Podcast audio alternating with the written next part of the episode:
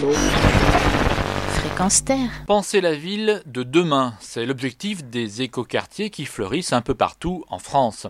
Pour les célébrer et en inciter d'autres, le ministère de l'écologie a dévoilé le palmarès des écocités lors de la première conférence pour une ville durable. 13 projets ont été retenus par le gouvernement pour devenir les emblèmes français de la construction de la ville durable du 21e siècle.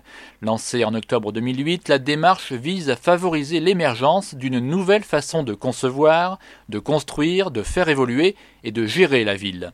Si les expériences d'écoquartiers se développent, notamment en Europe, les initiatives françaises existantes sont très peu mises en valeur. Ce plan d'action autour des écocités a donc plusieurs objectifs promouvoir une nouvelle façon de construire et d'aménager, conforme aux principes du développement durable, assurer une reconnaissance nationale et internationale aux collectivités ayant entamé des démarches exemplaires et attirer l'attention sur les plus significatifs d'entre elles. 160 projets d'écoquartiers et 19 d'écocités ont été déposés. Au final, ce sont 13 collectivités qui se voient honorées et qui ont la lourde charge d'être les modèles à suivre, les aiguillons de la ville durable. La gestion de l'eau, le traitement des déchets, la biodiversité, les transports doux, les énergies renouvelables, les écomatériaux et la mixité sociale et fonctionnelle sont les critères qui ont été scrutés par les jurés du concours. Le Grand Prix national revient ainsi à l'écoquartier de la ZAC de la Bonne, à Grenoble.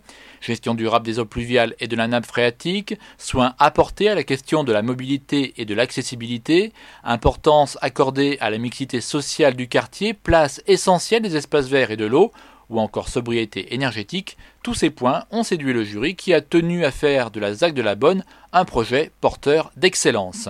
Bordeaux, Rennes, Nantes, Strasbourg ou encore Marseille, les grandes métropoles sont bien présentes dans ce palmarès, mais la démarche des écoquartiers a mis aussi en avant des projets ruraux. Le quartier Saint-Germain à Vito en Côte d'Or favorisera l'éco-construction, les transports doux et le maintien du commerce de proximité. On peut également citer la démarche de Faux-la-Montagne dans la Creuse. Situé sur le plateau de Millevaches, le projet prévoit la création de logements, mais aussi des parties communes à usage social, un verger, un potager et un lieu de compostage. Une démarche qui entend réinventer le vivre ensemble. Au-delà de ce palmarès très officiel, c'est une nouvelle manière de penser le paysage urbain qui se dessine un peu partout en France.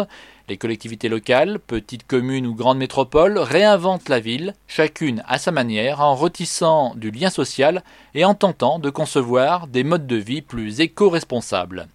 Retrouvez d'autres informations sur ce sujet sur notre site www.fréquenceterre.com. Philippe Bourri, la chronique Écocité, Fréquence Terre.